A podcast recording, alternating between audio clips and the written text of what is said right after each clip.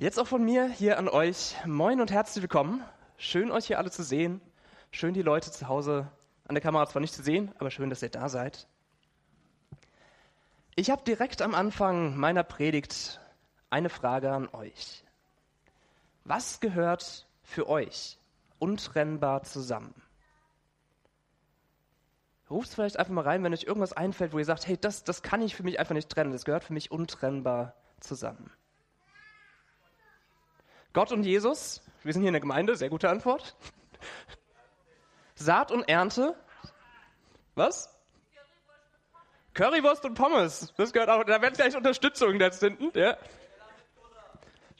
Was? Nutella mit Butter, da haben wir im Teamkreis einen sehr großen Krieg geschrieben, ob das stimmt oder nicht. Ich bin auf seiner Seite. Gott und ich?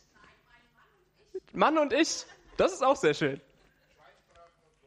Schweinsbraten und Kloß. Ja, ich habe auch gedacht, es kommen noch so ein paar örtliche Sachen hier. Ich bin noch nicht so lange hier in Franken. Würdet ihr sagen, dass Salz und Brezel zusammengehört? Nein? Ja? Unterschiedliche Meinungen.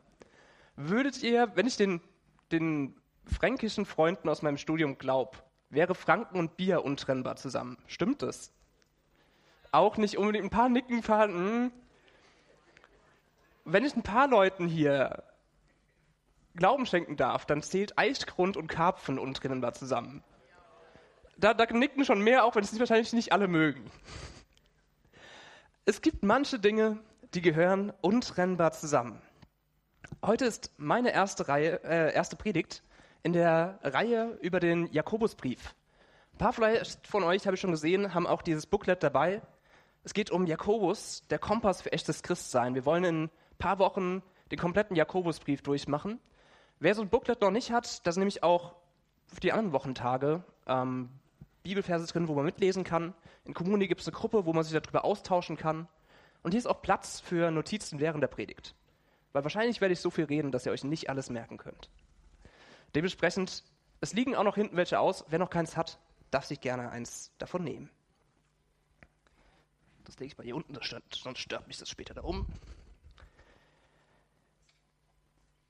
Mit meiner Predigt, wurde es ja schon gesagt, geht es heute um Leg los. Im heutigen Bibeltext steckt Jakobus zwei Dinge zusammen, die für ihn untrennbar zusammengehören. Das einzige Problem ist, es gibt einige Leute, die stimmen ihm dabei nicht zu. Es geht um den wohl bekanntesten Text des Jakobusbriefes, um Jakobus 2, 14 bis 17. Ah, genau. Leg los, so ist das Thema. Ich habe vergessen zu klicken das erste Mal. Ich lese ihn vor und zwar lese ich aus der neuen Genfer Übersetzung euch vor. Was nützt es, meine Geschwister, wenn jemand behauptet, ich glaube, aber er hat keine entsprechenden Taten vorzuweisen? Kann der Glaube als solcher ihn retten? Angenommen, ein Bruder oder eine Schwester haben nicht genügend anzuziehen und es fehlt ihnen an dem, was sie täglich zum Essen brauchen. Wenn nun niemand von euch zu ihnen sagt, ich wünsche euch alles Gute, hoffentlich bekommt ihr warme Kleider und könnt euch satt essen. Aber ihr gebt ihnen nicht, was sie zum Leben brauchen. Was nützt ihnen das? Genauso ist es mit dem Glauben. Wenn er keine Taten vorzuweisen hat, ist er tot. Er ist tot, weil er ohne Auswirkungen bleibt. Zumindest in einem Vers haben, glaube ich, alle von euch schon mal gehört. Glaube ohne Werke ist tot. Ihr wisst, ich, ich male und bastle sehr gerne und habe eigentlich immer bei meiner Predigt irgendwas dazu dabei. Heute habe ich euch passend zum Thema einen Pappsarg gebastelt. Glaube ohne Werke ist tot. Dafür steht es und weil wir so viele sind und es nicht jeder sehen kann, habe ich es auch immer mal noch auf dem Beamer drauf gemacht, dass man es auch noch gut sehen kann. Glaube ohne Werke ist da tot. Da sträuben sich bei vielen von uns vielleicht die Haare und auch bei Martin Luther. Der fand das auch nicht so gut. Luther hat ja die, in der Reformation dagegen angekämpft, dass wir uns die Rettung verdienen müssen. Dagegen, dass der Mensch irgendetwas tun kann, um erlöst zu werden. Sondern Allein der Glaube ist entscheidend. Der Glaube an die Gnade Gottes. Es kommt nicht darauf an, wie viel Taten du gemacht hast. Es kommt nicht darauf an, wie viel Geld du für den Bau von der Kirche gespendet hast. Es kommt nicht darauf an, wie fromm und gerecht du dich gegeben hast. Allein entscheidend ist, dass du dich an Jesus dranhängst. Und wenn Jesus dann über diese Türschwelle geht in den Himmel, dann hängst du an ihm dran und er zieht dich mit rein und er sagt, die da oder der da, der da mit dranhängt, die kommen auch noch mit rein. Das war Luthers entscheidende Erkenntnis. Das, was uns Evangelische ausmacht. Und dann kommt Jakobus mit so einem Bibelvers daher. Angeblich soll Luther denjenigen, der ihm diesen Jakobusvers auslegen kann, seinen Doktorstuhl versprochen haben. So sehr hatte er ein Problem, so sehr hat er sich an diesem Vers gerieben. Oder an dem gesamten Brief eher. Der hat ihn auch nach hinten in die Bibel geschoben. Der Jakobusbrief fällt schon ein bisschen auf in der Bibel. Zumindest im Neuen Testament. Da haben wir, oder ich denke mal, das haben wir in den vergangenen Wochen, wo wir schon mit dieser Reihe angefangen haben, deutlich gemerkt. Ich habe mir im Studium eine Seminararbeit geschrieben und habe Jakobus mit einem Gerichtsprediger, äh, Gerichtspropheten aus dem Alten Testament verglichen und geschaut, wie, wie die zusammenpassen, was es da für Überschneidungen gibt. Er spricht unangenehme Wahrheiten schonungslos aus. Er nimmt kein Blatt vor den Mund und er stößt auch durchaus mal an.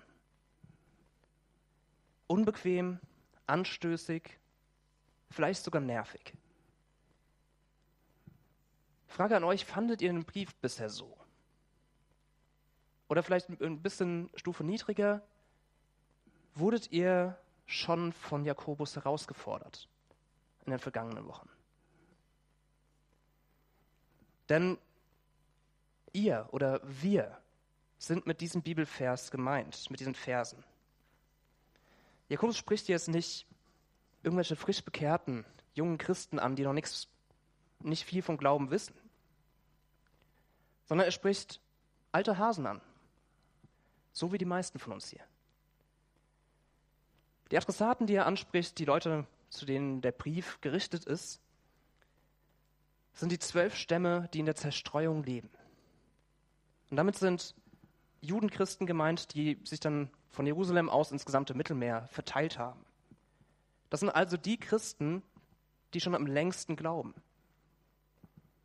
erfahrene Christen, so wie wir. Die haben schon Bibelgeschichten gehört, ganz viele. Die haben vielleicht sogar noch mehr Predigten gehört. Und eigentlich wissen sie, was Jesus gesagt und gefordert hat. Das sind diejenigen, wo vielleicht Glaube schon Tradition geworden ist. Diejenigen, die fest im Glauben stehen. Aber leben wir unseren Glauben auch? Also, was für Auswirkungen hat es? Sieht man das? Ich lese nochmal den ersten Vers mit euch. Was nützt es, meine Geschwister, wenn jemand behauptet, ich glaube, aber er hat keine entsprechenden Taten vorzuweisen? Kann der Glaube als solcher ihn retten? Heißt das jetzt, dass wir schon wieder was tun müssen? Wird mir hier noch mehr Last auf meinen Alltag draufgepackt? Das ist eine gefährliche Falle, die ziemlich nahe liegt bei diesen Versen. Wenn mein Glauben auf eigene Leistungen gebaut ist, dann versuche ich, gute Werke zu tun, um mich selbst gerecht zu machen. Also mich selbst zu retten. Und das kann nicht funktionieren. Jesus hat gesagt in Matthäus 11, Vers 28, Kommt zu mir, ihr alle, die euch plagt und von eurer Last fast erdrückt werdet. Ich will sie euch abnehmen. Und es stimmt. Natürlich rettet der Glaube alleine. Auf Latein habt ihr vielleicht schon mal gehört, sola fide. Nur der Glaube rettet. Das ist die Grundlage des Evangeliums. Ohne Jesus, ohne Gott geht es nicht. Er ist mein Retter. Aber ab sofort wirkt er durch mich. Was Jakobus hier sagt, die Taten oder Werke, das sind die Folgen des Glaubens. Also wo sich unser Jahresmotto dreht, die nächsten Schritte sind es. Oder, anders ausgedrückt, ist es die Frucht, die aus dem Glauben hervorgeht. Der Glaube, der, der kommt zuerst. Und er ist etwas, was ich nicht leisten kann, sondern was für mir von Gott geschenkt wird. Glaube ist eine Entscheidung und diese Entscheidung, die hat Folgen. Um die dreht es sich hier. Jakobus will also keine neue Werksgerechtigkeit einführen. Also, dass ich nur gerettet werde und gerecht werde durch genügendes eigenes Tun. Sondern es geht darum, dass wir uns viel zu leicht selbst der Frucht berauben, die durch den Glauben eigentlich natürlich wächst. Der Sarg steht ja schon hier vorne. Er steht für den Tod. Ich glaube aber, dass es Jakobus hier weniger um den Tod geht, sondern eher um das Gegenteil davon. Und das Gegenteil von Tod ist lebendig. Ich habe euch mal als Beispiel dafür eine Topfpflanze mitgebracht. So.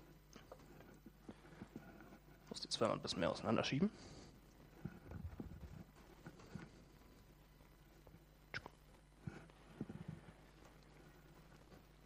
Tot oder lebendig?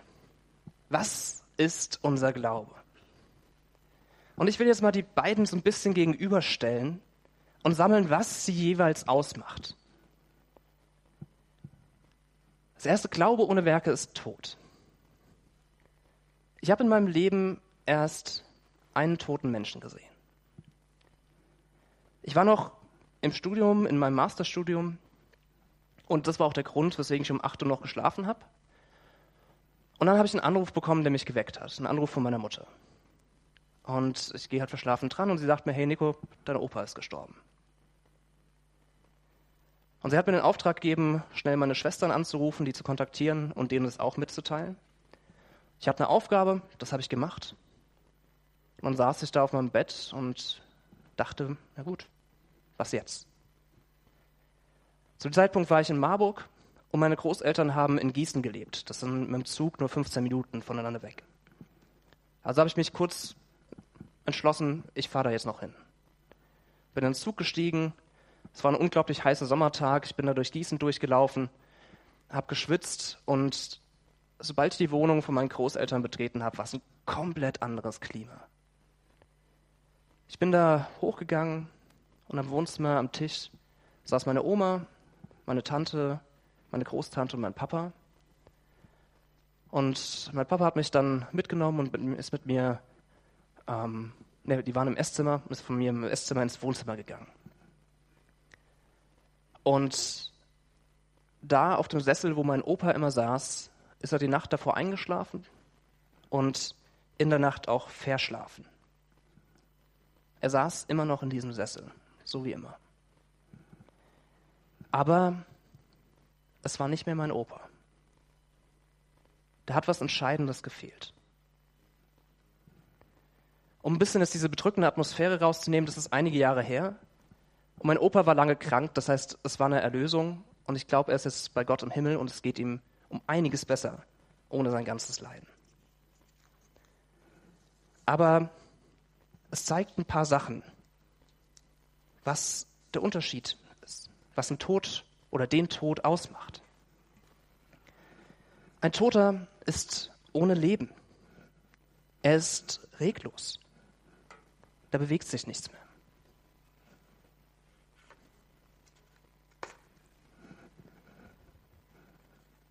Es wird nicht mehr fröhlich geredet. So ein Toter, der ist auch still. Da kommen keine neuen Worte mehr.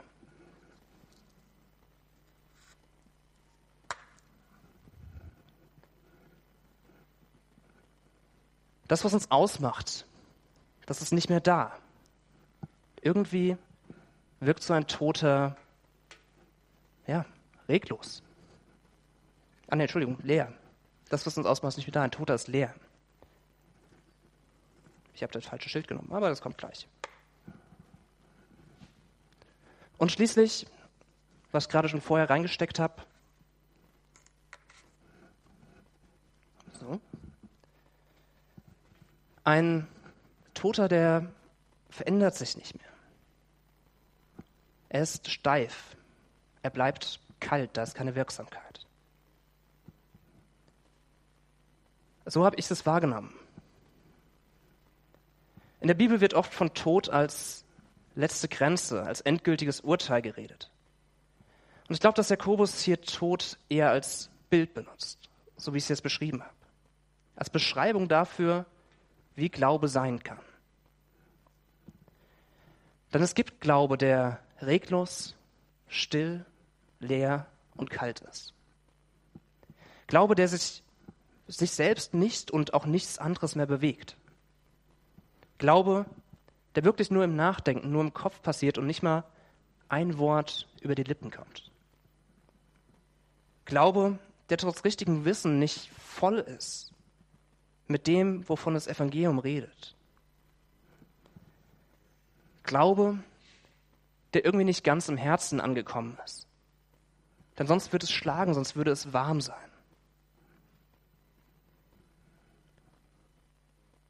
Das Gute ist, wenn es wahr ist, dass Glaube ohne Werke tot ist, dann ist auch das Gegenteil wahr. Glaube mit Tun ist lebendig. Ich habe jetzt hier mal eine Pflanze als Symbol für Leben hingestellt. Das liegt daran, dass ich schlecht hier ein Tier vorne hinsetzen konnte, das wäre weggerannt. Und ein Mensch konnte ich auch nicht überzeugen, so lange da zu sein und die Flaggen zu halten. Deswegen habe ich eine Pflanze. Das zählt auch. Das Leben ist unglaublich vielseitig. Wer von uns genießt es nicht, im Wald spazieren zu gehen, sich einfach mal auf eine Wiese hinzulegen oder an Blumen zu riechen?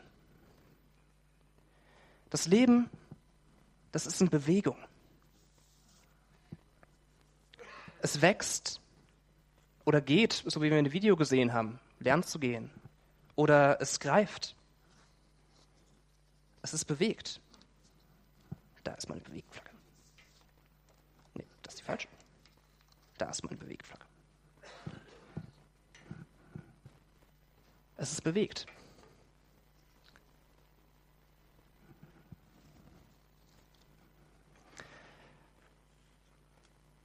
Die Natur ist nicht leise. Klar, so eine Pflanze, so ein Baum gibt es keine Geräusche von sich, höchstens vielleicht das Rauschen vom Wind in den Blättern.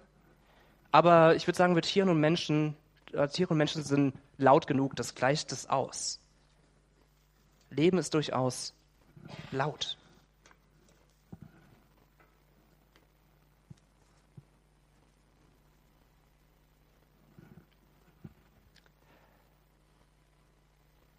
Und das, was Leben ausmacht, das ist da. Das ist der Lebenshauch. Leben ist erfüllt. Die Pflanze ist ausgedient, ich will sie nicht kaputt machen, deswegen muss das vor das Stück hier reinmachen. Hält es? Das hält schon.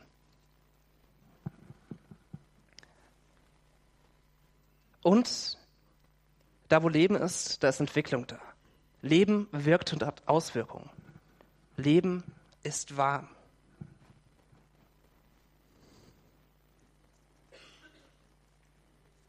Na, bleibst du da.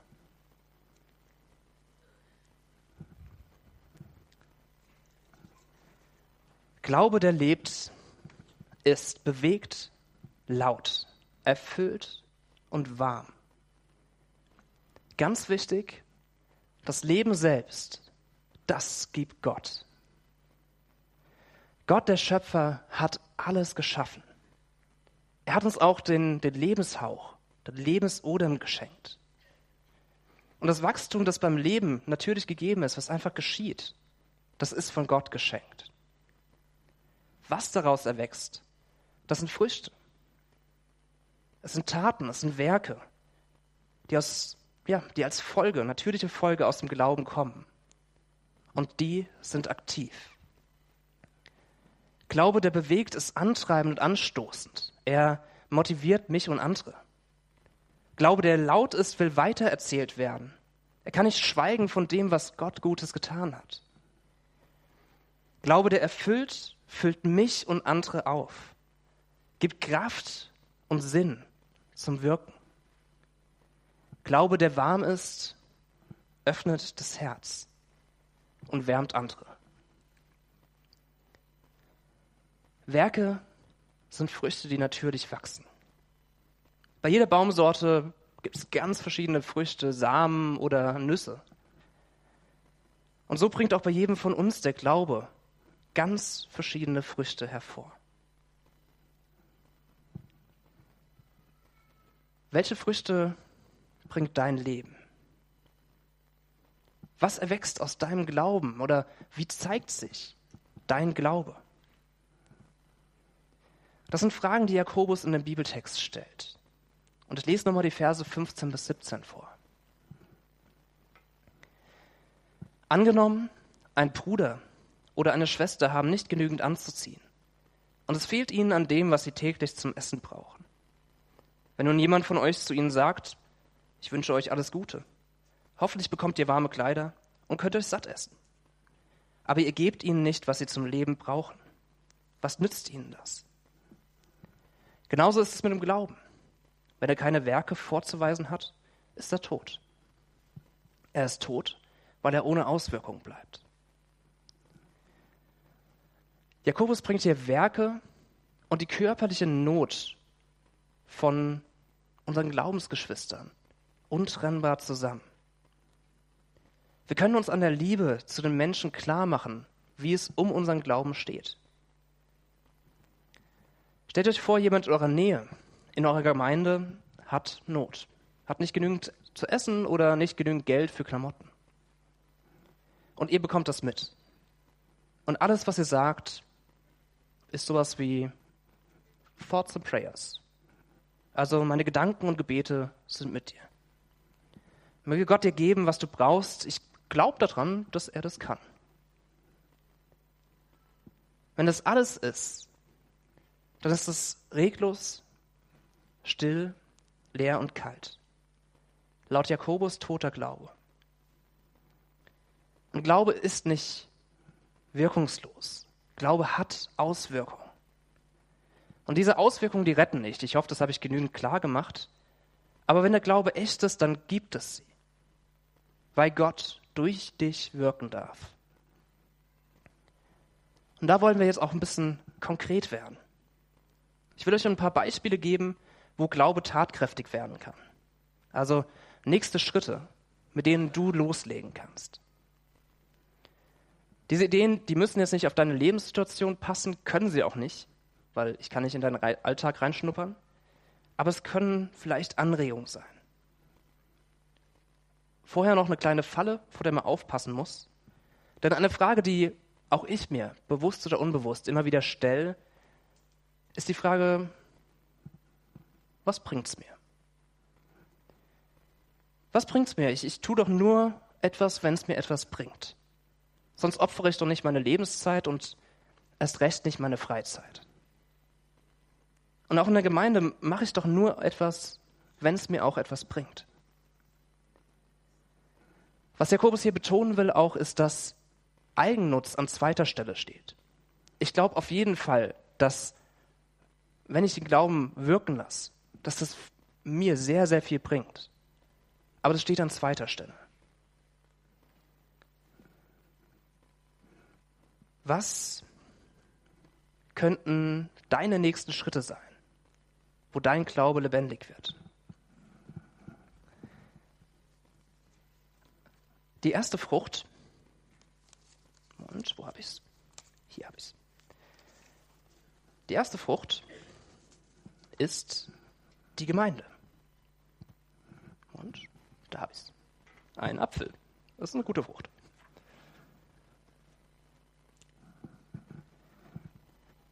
Die Gemeinde ist eine Frucht des Glaubens.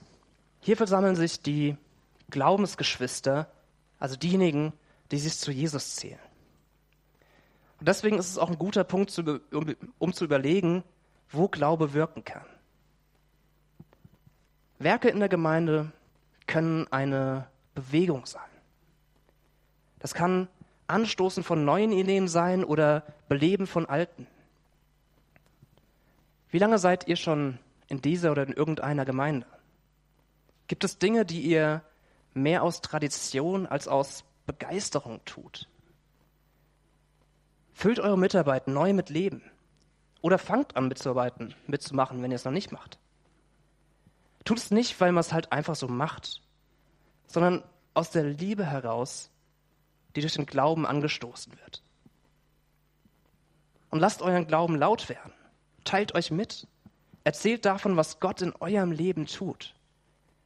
Und lasst die Gemeinde laut werden in eurem Ort, in den Ort hinein.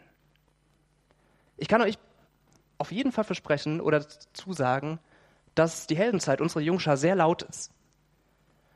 Und ich glaube, das sind einfach Kinder, die dürfen das auch. Aber ich glaube, ihr könnt auch so laut sein. Schweigt nicht von dem, was Gott, der Herr, für euch getan hat. Lasst euch immer wieder neu vom Heiligen Geist erfüllen, so sehr, dass es überschwappt. Und füllt eure Gemeinderäume. Kommt her und habt Gemeinschaft. Ihr, die ihr schon da seid, macht einen guten Start dafür. Nur so kann Glaube und Leben geteilt werden, wenn man sich auch trifft und ladet ein. Wenn es euch in der Gemeinde gut geht, dann lasst andere daran teilhaben. Und wenn euch was fehlt, dann setzt Bewegung in Gang, dass sich ändert, dass ihr das teilen könnt und wollt. Und schließlich seid warmherzig. Schaut euch mal um. Jakobus geht davon aus, dass es in der Gemeinde Menschen gibt, die Not leiden. Geschwister, die hilfsbedürftig sind. Helft untereinander so gut, wie ihr es eben könnt. Gebet ist aktive Hilfe. Das stimmt wirklich. Für Leute zu beten, das tut gut, das ist Hilfe. Aber wenn ihr könnt, gebt auch noch mehr. Vertraut auf Gott, selbst bei euren Finanzen, wenn ihr anderen helft. Und die nächste Frucht, das ist die Nächstenliebe. Und da überschneidet sich vieles mit dem, was ich vorher schon gesagt habe. Aber Glaube entsteht durch die Liebe, die Gott uns entgegenbringt. Und Nächstenliebe ist denjenigen zu helfen. Oh, danke, dass du weitergeklickt hast, das habe ich vergessen. Nächstenliebe ist denjenigen zu helfen, der mir einfach so vor die Füße plumpst und hilfbedürftig ist. Also der Nächste, das ist der, der einfach, den ich sehe der mir begegnet. Das kann Gemeindemitglied sein, das kann jemand aus der Familie sein. Das können Freunde sein, das kann Kollegen sein, wer auch immer. Bewegung ist da, wo es wächst. Wir können nicht so lieben, wie Gott es tut. Ich bitte da fast jeden Tag drum, aber das werden wir in unserem Leben nicht erreichen können. Aber wir können versuchen, jeden Tag darin zu wachsen. Also diese Schwelle zu übertreten, die uns daran hindert, zu unserem Nächsten zu gehen und Hilfe anzubieten. Also das auszusprechen und zu sagen. Erfüllt, äh, erfüllt zu sein von dem, was uns passiert ist, was uns widerfahren ist. Und warmherzig jedem gegenüberzutreten. Das ist wirklich schwer. Schließlich die letzte Frucht, wo euer Glauben fruchten kann, ist die Welt. Diesmal habe ich dran gedacht. Auch hier gibt es viele Überschneidungen mit dem vorherigen.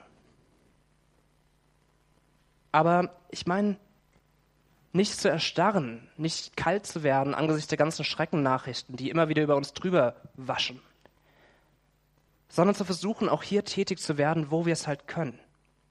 Sei es zu spenden, wo es nötig ist, sei es Kriegsflüchtlinge aufzunehmen, sei es bei Integration zu helfen, was auch immer. Ich glaube, ihr habt jetzt schon hoffentlich Beispiele im Kopf, die viel konkreter und besser sind als die Sachen, die ich im Kopf habe, die ich hier vorgestellt habe. Und ja, ich möchte euch bitten, dass das die nächsten Schritte sind, die ihr euch mitnehmt. Und das sind nicht unbedingt nächste Schritte, die man gehen will. Ich möchte bitten, geht sie trotzdem. Aus der Liebe zu Gott. Lass dich herausfordern zu neuen Taten. Glaube mit Werken ist lebendig. Und Gott will dir neues Leben in deinem Glauben schenken. Und deswegen nimm dir einfach mit aus dieser Predigt, leg los. Amen.